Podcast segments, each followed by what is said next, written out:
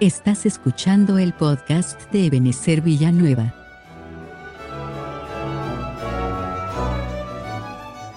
Hoy les presentamos el episodio 1 de la serie titulada Los cuidados de la familia.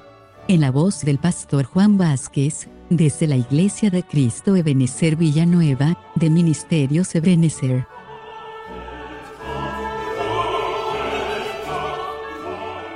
Visita ebenezervillanueva.org.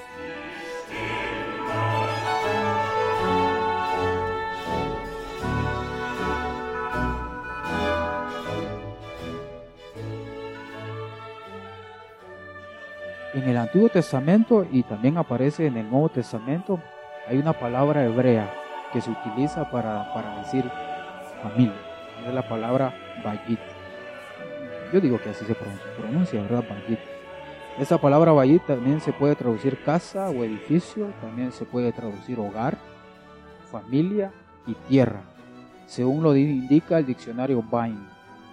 Y según este otro diccionario que, que está aquí, la palabra bayit dice que es un sustantivo que significa casa, vivienda, familia, templo y palacio nos damos cuenta pues que hay por lo menos uno, dos, tres significados y cuatro relacionados con la familia. Entonces vamos a empezar a hacer un, un, recorrido, ¿verdad? Vamos a ir así como se iban los pastores antiguamente, ¿verdad? Que sacaban el rebaño y se iban por seis, siete meses recorriendo el rebaño y de ahí lo regresaban. Ahora nosotros vamos a empezar a hacer un recorrido acerca de varios versículos en donde aparece la palabra Bayit y vamos a ir, eh, digámoslo así, explorando y descubriendo las cosas que Dios nos enseña para que cuidemos y protejamos a nuestra familia. Aquí en Génesis 6:18, la versión Reina Valera 1865 dice, hazte un arca de madera de cedro, cedro, harás apartamientos en el arca y embetunarla haz por de dentro y por de fuera con betún. Aquí hay varias cosas que tenemos que ver, ¿verdad? Porque aquí hay que embetunarla, había que embetunar el arca de Noé, primero por dentro, como dice aquí, y después por afuera. Lo interesante es que en idioma hebreo, aquí esta palabra, digámoslo aquí, esta frase de dentro, eh, se utiliza la palabra bayit. Cuando dice adentro, ahí aparece la palabra bayit. Entonces esto es bien importante, porque Dios lo que quiere es que nosotros primero pongamos mucha atención a lo que está ocurriendo adentro de nuestra familia. Lo que está ocurriendo adentro, lo que está pasando adentro. Claro, no tenemos que descuidarlo de afuera, porque aquí dice que hay que betunarla de adentro y por fuera.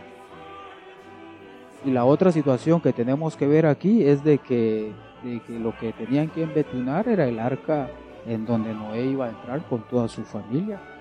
¿Y por qué? ¿Por cuál fue la razón de ser de esa arca? Porque venía destrucción. Y los únicos que iban a ser, iban a ser preservados era Noé y su familia. Entonces lo que podemos ver aquí también, hermanos, es de que, de que viene destrucción no lo digamos viene destrucción, ya está viniendo la destrucción sobre el mundo. No solamente una destrucción física, no solamente una destrucción material, sino que eh, primero hay una destrucción moral, primero hay una destrucción espiritual. ¿Verdad? No, no es muy difícil, digámoslo así, voltear a ver a nuestro alrededor, al mundo, ¿verdad? Un sentido figurado y ver la destrucción que hay, ¿verdad? Por ejemplo, en algunos países aprobando leyes para poder asesinar a niños, en otros países aprobando leyes ya no, ya no solamente para matar a niños, sino que para matar a, ancianitos. Y que incluso hay algunas organizaciones que dicen que es un derecho humano asesinar a un, a un, a un bebé. Y que eso definitivamente lo que va a traer es una destrucción material. Pero ahora todos nosotros, los que hemos creído en el Señor Jesucristo, tenemos, digámoslo así, la tarea tenemos la tarea de embetunar nuestra casa, por dentro y por fuera. ¿Para qué? Para que la destrucción no alcance a, nuestra familia. Entonces estuvimos indicando, ¿verdad?, que aquí hay un principio bíblico, de que hay que empezar de adentro hacia afuera, no de afuera hacia adentro, sino que de adentro hacia afuera. Y por ejemplo, aquí podemos leer en Mateo 7:3, ¿y por qué miras la mota que está en el ojo de tu hermano y no te das cuenta de la viga que, que está en tu propio ojo? Aquí vemos otra vez esta relación, dentro, fuera. ¿Qué es lo que está dentro de la persona? Una viga en el ojo. No es una mota, es una viga, ¿verdad? O una tranca, como se diría popularmente, una tranca en el ojo. ¿Y qué es lo que está afuera? Hay una mota en el ojo de mi hermano que está a un kilómetro y yo milagrosamente se la puedo ver, ¿verdad? Es tremendo cómo es el ser humano. El Señor Jesucristo, digámoslo así, no regañó a esta persona porque le estaba viendo la mota al ojo de su hermano. No, no, no. Lo regañó porque no empezó adentro. Esta persona de Mateo, Mateo 7.3 no empezó adentro. No, empezó viéndose su propio ojito que tenía una tranca. Entonces nosotros precisamente por eso tenemos que aprender este principio bíblico, embetunar la, nuestra casa por dentro y después por afuera. Aquí, incluso en Apocalipsis 4.8, vemos otra vez este, este principio. Dice, y los cuatro seres vivientes, cada uno de ellos con seis alas, estaban llenos de ojos alrededor y por dentro.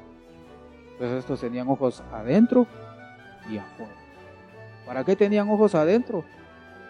Para vernos hacia nosotros mismos, hacia adentro, cómo está nuestra condición delante de Dios y ponernos a cuentas con Dios.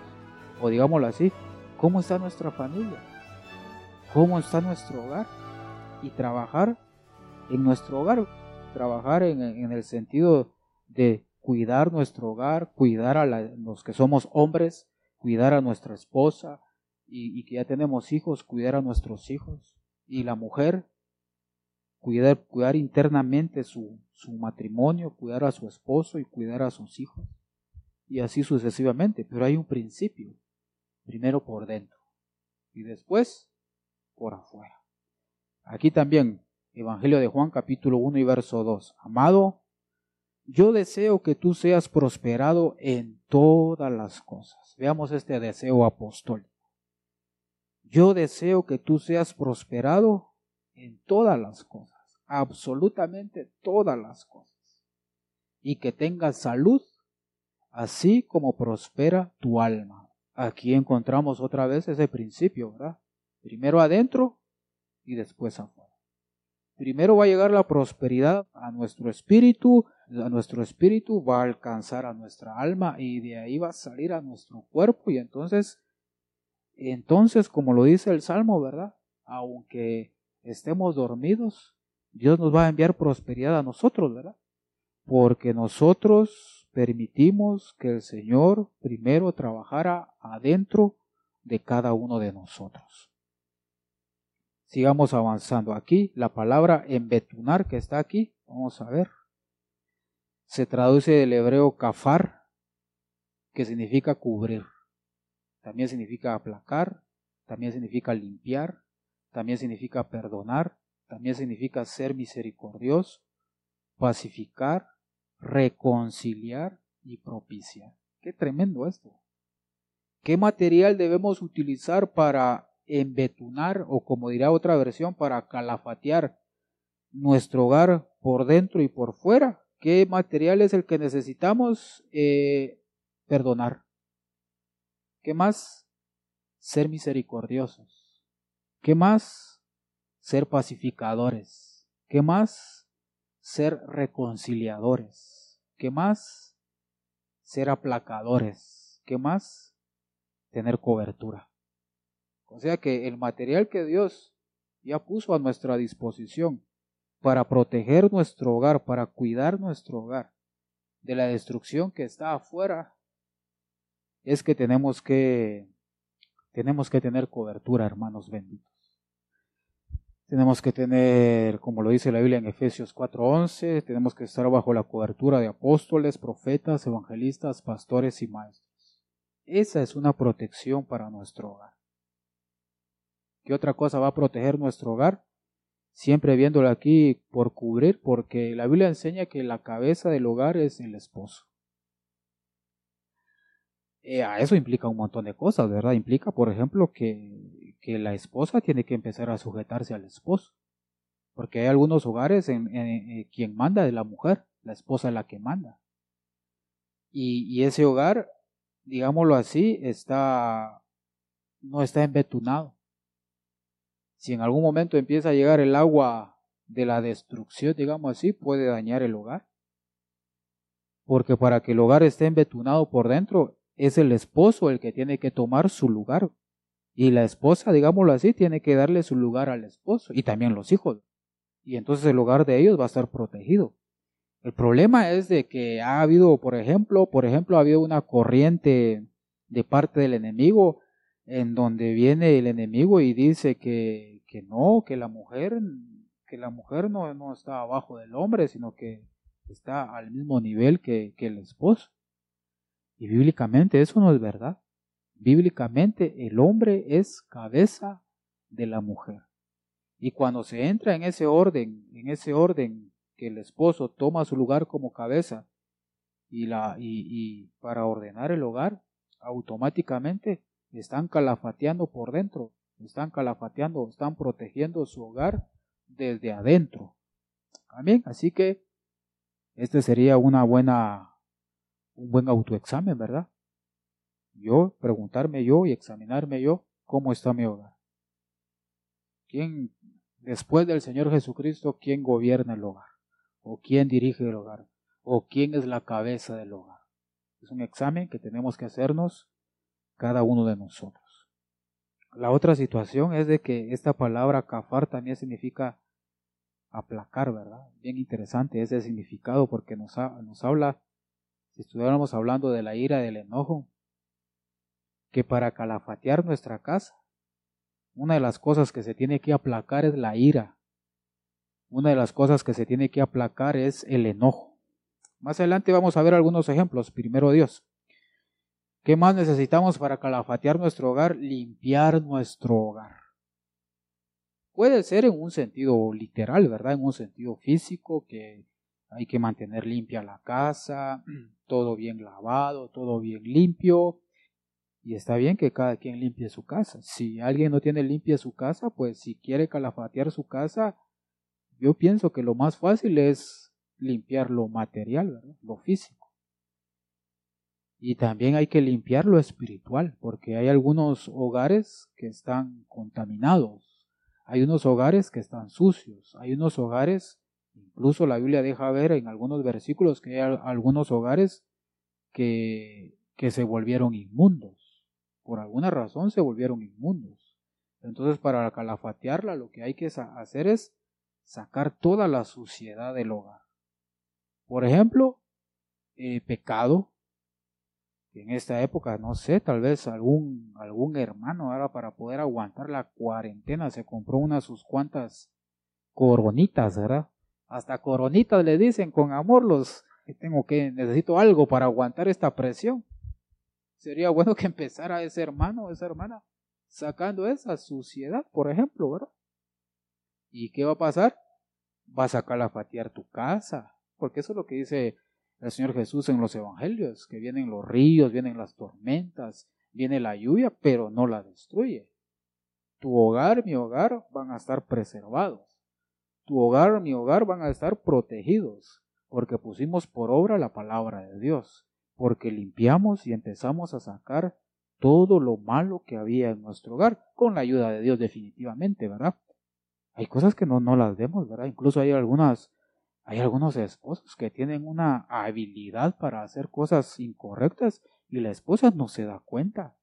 O al revés, ¿verdad? La esposa tiene una habilidad para hacer unas cosas que el esposo ni se da cuenta. Pero si llega la revelación de parte de Dios, sí lo va a notar y sí va a poder limpiar eso. También hay algunos hijos, ¿verdad? Que esos son súper inteligentes, ¿verdad? Porque precisamente ese fue el error de, de Elí, ¿verdad? ¿Cuál fue el error de Elí? Que no corrigió a sus hijos. No limpió su hogar. No calafateó su hogar.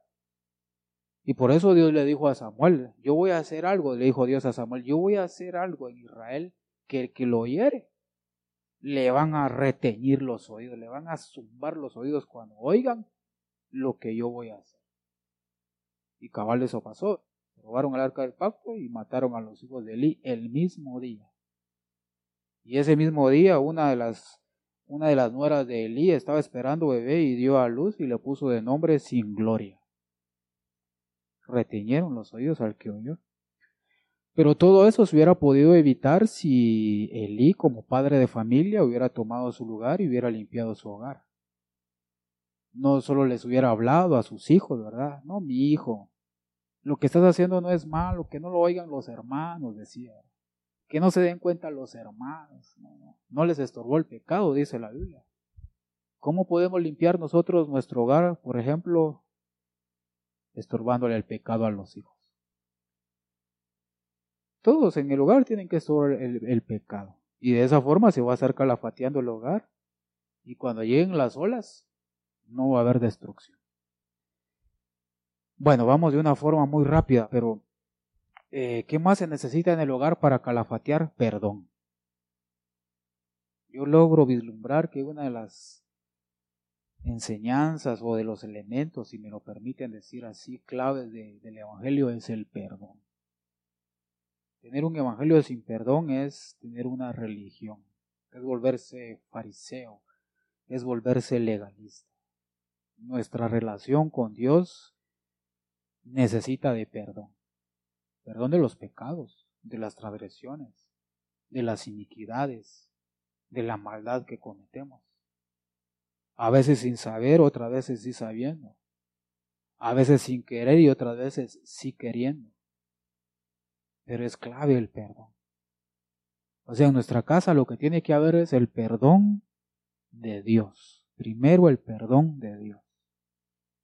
Pero yo me recuerdo que cuando yo era pequeño, a mí lo que me decían era, no hagas tal cosa porque Dios te va a castigar. No hagas tal otra porque Dios te va a castigar. De tal manera que lo que creció en mí fue un miedo hacia Dios.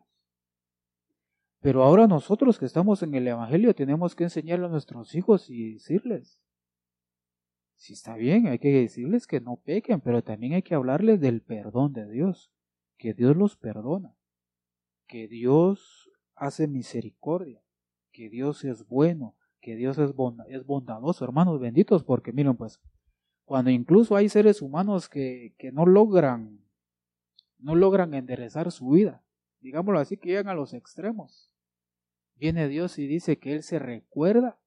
¿Saben de qué dice Dios que se recuerda? Que somos polvo. Es nuestra naturaleza. Que a veces arrastra o nos arrastra o arrastra a algunos hacia el pecado. Y Dios es tan misericordioso, tan bondadoso, tan perdonador que Él sabe de que nuestra materia prima es el polvo. Dios también es misericordioso, ¿verdad? Y perdona. Entonces, ¿qué tiene que haber en el hogar para, para que el hogar logre levantarse en medio de la destrucción? Perdonar. Perdón de parte de Dios. Perdonar, perdonar y perdonar. ¿Cuántas veces, hermano, tengo que perdonar? Ahora hablemos del perdón que nosotros tenemos que dar, ¿verdad? ¿Cuántas veces tengo que perdonar? Pues el Señor le dijo a Pedro setenta veces siete. En toda la vida, no, al día. Siempre tiene que haber perdón en el hogar. Claro, el perdón es un tema muy amplio, ¿verdad? Así como Dios nos perdona a nosotros y Él es amplio en perdonar, a nosotros también nos toca perdonar y, es un tema muy amplio, porque no es lo mismo perdonar porque mm, al esposo se le olvidó el cumpleaños de la esposa, ¿verdad? Y, y tienen el primer año de casado, ¿verdad? Qué clavo y se le olvidó y se fue a jugar fútbol, dejó a la hermana en la casa y los domingos de fútbol metida en casa, dice la hermana. No es lo mismo ese perdón a otros que, que antes de conocer al Señor golpeaba a la esposa. Y también hay que perdonar. Pero sí se necesita el perdón en el hogar.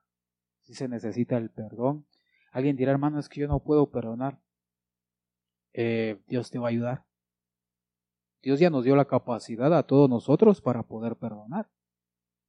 Por eso a mí una de las cosas que me emociona es, que me, que me, que me admira es cuando el Señor, en el, Señor Jesús en el Nuevo Testamento, cuando habla del perdón, siempre dice que debemos perdonar, que perdonemos, que perdonemos, que perdonemos. Nunca pone como condición que primero nos pidan perdón para perdonar. Y eso para mí es importante. Y es importante porque significa que, que Dios nos ha dado la capacidad para que nosotros logremos perdonar sin que haya necesidad de que la persona que nos hizo daño nos pida perdón. Si en este caso somos nosotros los que tenemos perdonar, pero, que perdonar, pero seguramente hay, hay otros que nos tienen que perdonar a nosotros por algún daño que les hicimos. Y Dios a ellos también les ha dado la capacidad para perdonar. En el hogar se necesita el perdón, hermanos benditos. Perdonar a los hijos también. Un hijo que falló, o una hija que falló, voy a pensar en voz alta, una hija que quedó embarazada antes de casarse, ni siquiera se casó. Y hay que perdonar. Hay que hacer uso, como dice aquí a la par, miren hermanos, de la misericordia. Porque dice la Biblia en el Nuevo Testamento, bienaventurados los misericordiosos. ¿Por qué son bienaventurados los misericordiosos? Porque para ellos va a haber misericordia. ¿Y si alguien no fue misericordioso? Pongamos a alguien que no fue misericordioso y cuando él necesite misericordia, le van a ver en el libro de las obras, la sección misericordia, vamos a ver misericordia. Este no hizo misericordia. Está delicado, ¿verdad? Entonces, pero si nosotros hacemos misericordia, misericordia, misericordia, cuando nosotros necesitemos misericordia, van a ver ahí, a este sí ha hecho misericordia. Por eso el Señor Jesús dice, Bienaventurados los misericordiosos, porque para ellos va a haber misericordia. ¿Qué más necesitamos en el hogar para embetunarla, para calafatearla por adentro? Misericordia. ¿Misericordia lo de afuera? Sí, pero primero lo de adentro. ¿Qué más? Ser pacificadores. Eso de ser pacificadores es bien interesante, ¿verdad? Bien interesante, porque a veces, hermanos benditos, en el hogar para, empiezan a haber una situación de verdad porque, porque en el hogar a, eh, a veces se va adquiriendo la habilidad de volverlo todo problema. Entonces lo que se necesita en el hogar, hermanos benditos, es ser pacificadores. Eso requiere que el Señor haga una obra en nosotros. Eso requiere que busquemos al Señor para que nos cambie para proteger nuestra casa de la destrucción, porque la destrucción va a llegar. Va a llegar a tocar la puerta. Bueno, a tocarla, a somatar la puerta va a llegar. Pero si está calafateada, ¿qué va a pasar? Solo bulla vamos a ir y medio se va a mover, pero no va a ser destruida. Digo medio se va a mover porque como estamos hablando del arca de Noé, cuando llegó el agua, se, se movía, ¿verdad? Se tambaleaba, pero no se hundió. ¿Por qué? Porque la habían calafateado por dentro y por afuera.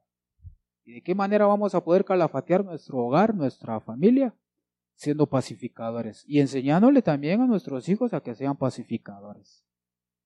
Enseñándoles a nuestros hijos a que se amen, a que se respeten, a que se cuiden entre ellos, a que se defiendan. Y miren esta palabra hermosa que está aquí, reconciliar. ¿Qué necesitamos también? Reconciliar. Así como necesitamos perdonar, ser misericordiosos, también necesitamos reconciliar. ¿Será, será que hay alguien que, que no está reconciliado con quien debería estar reconciliado? Por ejemplo, alguien que tenga que reconciliarse con sus padres, o alguien que tenga que reconciliarse con sus hijos, o un esposo que tenga que reconciliarse con su esposa, y viceversa una mujer con su esposo. Pero ¿qué necesitamos en el hogar? Reconciliar. Tiene que haber una reconciliación. En el caso de José, cuando se reconcilió con sus hermanos, se puso a llorar José cuando se logró reconciliar con sus hermanos. Y después cuando logró ver a Jacob, que dice la Biblia que lloró mucho tiempo. José con Jacob. Reconciliación. En algunos casos la reconciliación va a ser eh, automática, digámoslo así, porque ya Dios había trabajado el corazón de, de, las, de las dos partes y hay reconciliación.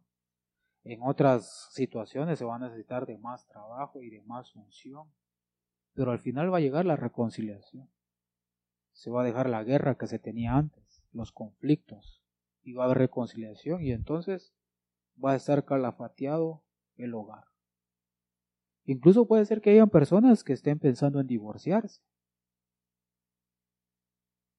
Es bien tremendo. Yo recuerdo que mi pastor, el apóstol Sergio, enseñaba que cuando las personas se casan, ¿verdad? El, hombre fue criado de una forma y la mujer fue criada de, de otra forma. Y cuando se casan, empiezan los problemas. En algunos casos, ¿verdad? Porque son dos, dos mundos diferentes. Y es, interesante, hermanos, que añadiendo a eso, ahora es interesante saber de que a veces hay matrimonios que precisamente por la las diferentes formas como los criaron, se casan y al tiempo se quieren divorciar, porque no se aguantan entre ellos.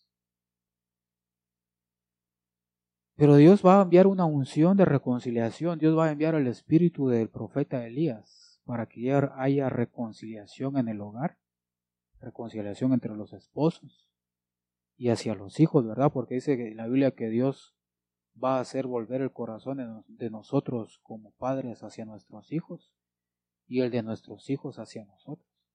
Pero ¿quién empieza a hacer esa obra de reconciliación? Dios. ¿Cómo? Enviando el Espíritu de su profeta. Así que en el nombre del Señor Jesucristo, que el Señor envíe ese espíritu sobre tu familia, ese espíritu, esa unción del profeta Elías, esa unción y ese espíritu de reconciliación, para que tu hogar esté calafateado por dentro y por fuera. ¿Qué más? ¿Qué más significa esta palabra? Significa propiciar. Si usted busca ahí, hermano, en el diccionario la palabra propiciar significa inclinación hacia hacer el bien. Ese es uno de los significados. Propicio es inclinación hacia hacer el bien.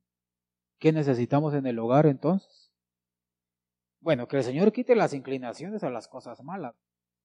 Porque dice la Biblia que el corazón del ser humano desde joven busca lo malo. Pero cuando nosotros dejamos que el Señor nos restaure, que el Señor nos libere y lo buscamos a Él, el Señor empieza a hacer una obra de regeneración. Así como la Santa Cena, ¿verdad? Que participamos el domingo, la Santa Cena, que hace una obra de regeneración que va quitando nuestra genética, que va cortando y liberándonos de la vana manera de vivir que heredamos de nuestros padres y empezamos a recibir la genética de Jesús, de Jesús, y empezamos a cambiar y la gente me dice, ¿qué, te, qué, qué tenés? Te miro diferente. Y es la obra que Dios está haciendo en cada uno de nosotros.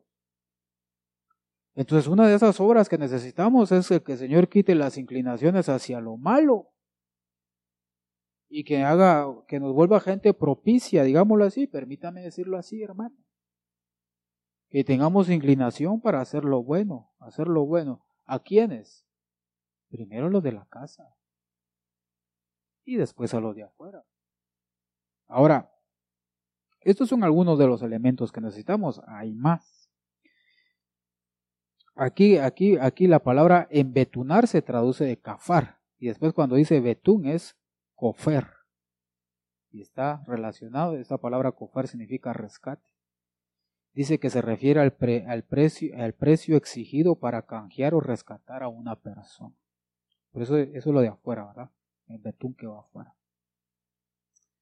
¿Para qué necesitamos nosotros eh, embetunar nuestra, nuestra, nuestra casa? ¿De qué necesitamos nosotros proteger nuestra casa?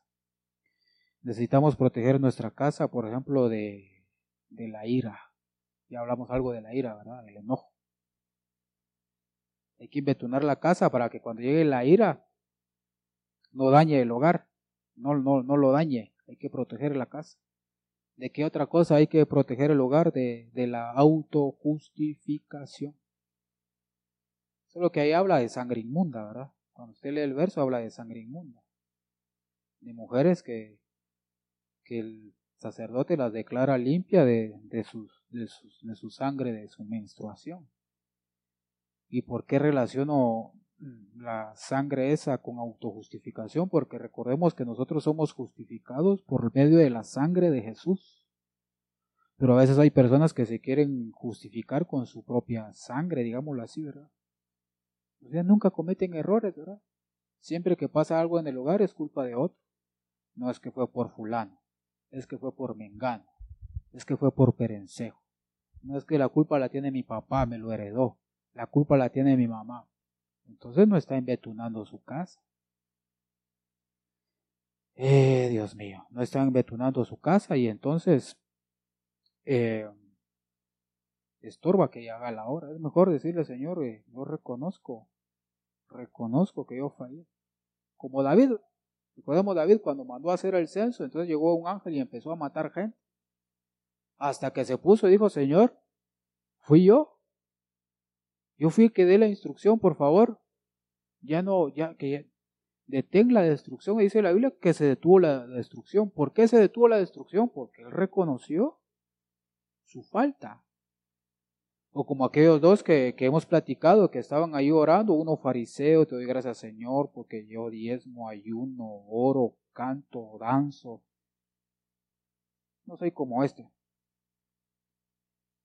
se, autojustificó y dice la Biblia que el otro decía ni siquiera levantaba su cara al cielo, sino que se golpeaba y decía, Señor, ten piedad de mi pecado. Y dice la Biblia que ese salió justificado primero.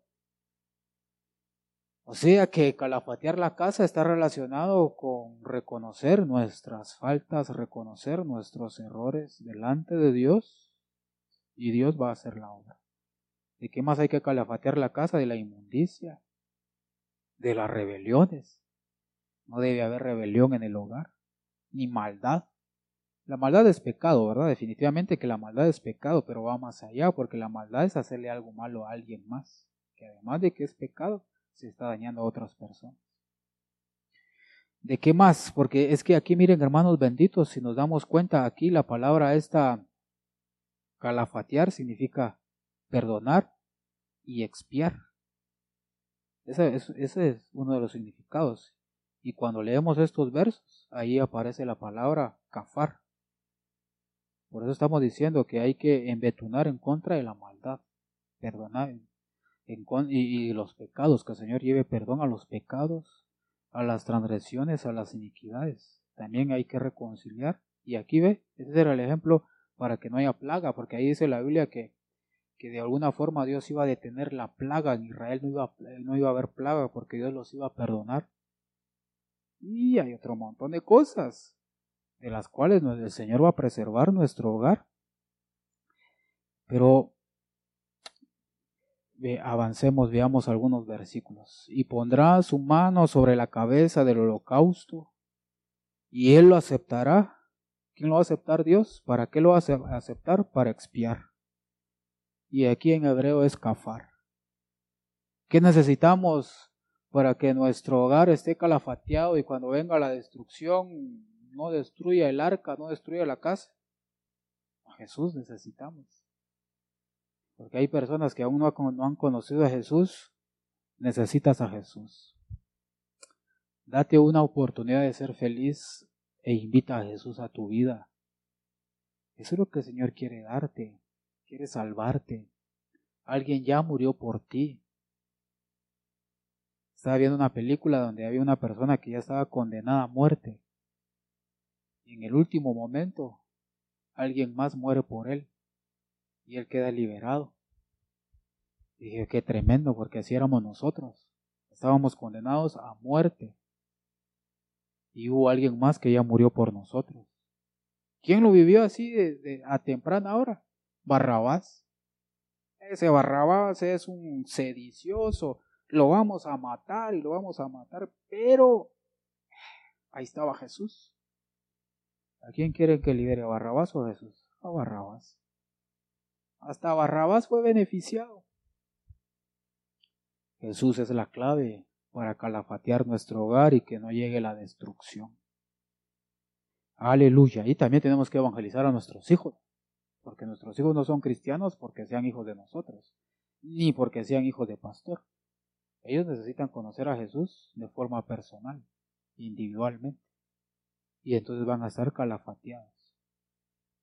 Porque, por ejemplo, nosotros no podemos estar con nuestros hijos cuando van a estudiar o cuando van a trabajar, no podemos estar con ellos. Pero si les enseñamos acerca del nuevo nacimiento y que necesitan a Jesús y ellos nacen de nuevo, están siendo calafateados y el Señor nos lo va a guardar. Ay, hermano, pero los míos se fueron al mundo. Ora por ellos. Intercede por ellos. Clámale al Señor por ellos. Y el Señor los va a traer de regreso. Hay promesas. Esta es la herencia de los siervos de Jehová. Todos tus hijos serán enseñados por el Señor. Entonces, ¿qué puedo hacer yo como padre de familia para que el Señor amarre a mis hijos al altar? al altar, servirle a Dios. Porque entonces Él me ha prometido de que Él le va a enseñar a mis hijos. Entonces, hermanos benditos, conviértete en siervo de Dios. Hermana, conviértate, conviértase en sierva de Dios. Sírvale a Dios de corazón, con alegría, con gozo, con gratitud. Y de regreso, el Señor va a traer de regreso a sus hijos porque Dios no es hombre para que mienta, ni hijo de hombre para que se arrepienta. ¿Qué necesitamos entonces? A Jesús. Sigamos viendo. Ah, miren este. Proverbios 16, 6.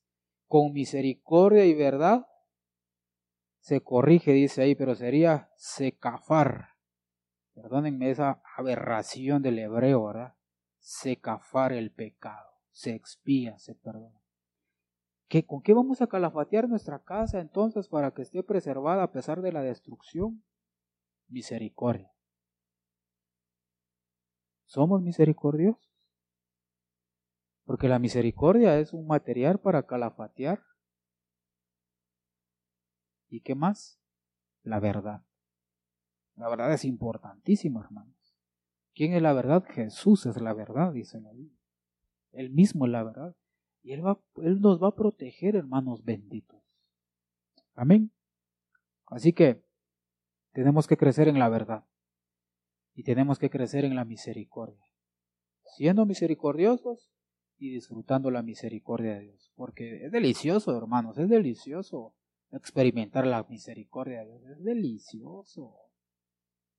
Es de lo más maravilloso que nos perdonó las transgresiones, los pecados, las iniquidades y toda la maldad que hicimos. Es misericordioso, es hermoso, hermano, caminar con la frente en alto. Porque hemos sido perdonados. Y ahora también practiquémosla en nuestro hogar. Hagamos misericordia en nuestro hogar. Vivamos la verdad, hablemos la verdad, enseñémosle a nuestra familia a decir la verdad, a vivir la verdad, a compartir la verdad de Jesucristo.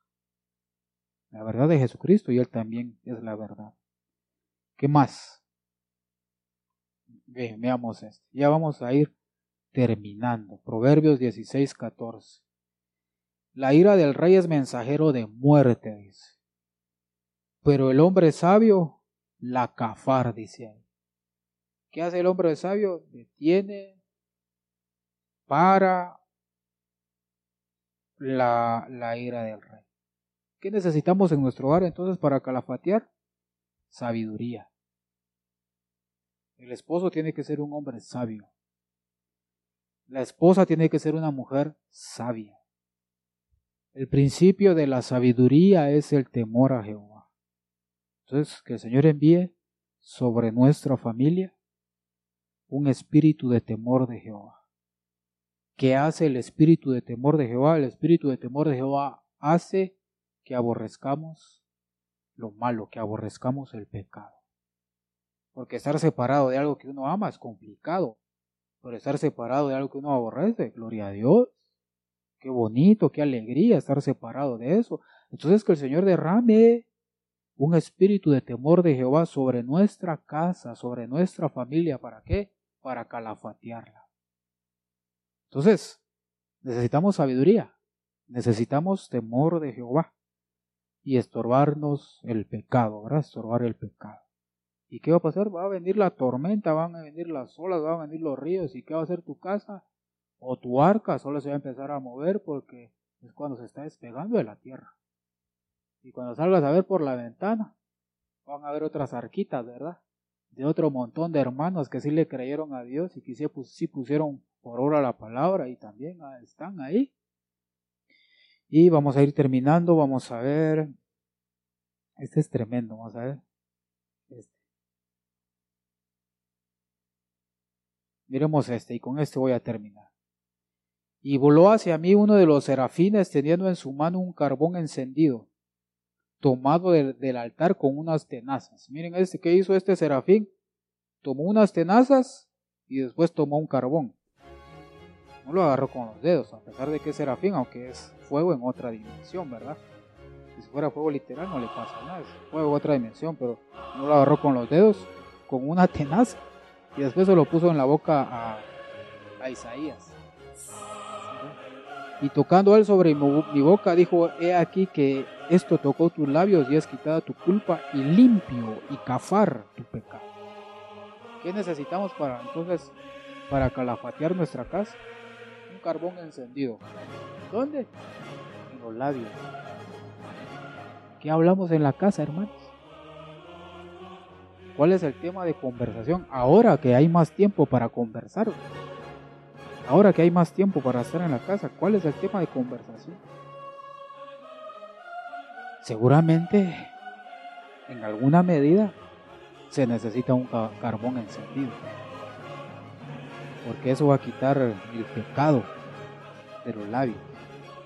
De hablar en doble sentido, de hablar pecado, de murmurar, de criticar. Y cuántas cosas podemos decir. De tener labios afilados, dientes como cuchillos todo eso. El Señor lo puede quitar. Para no tratar mal a la esposa.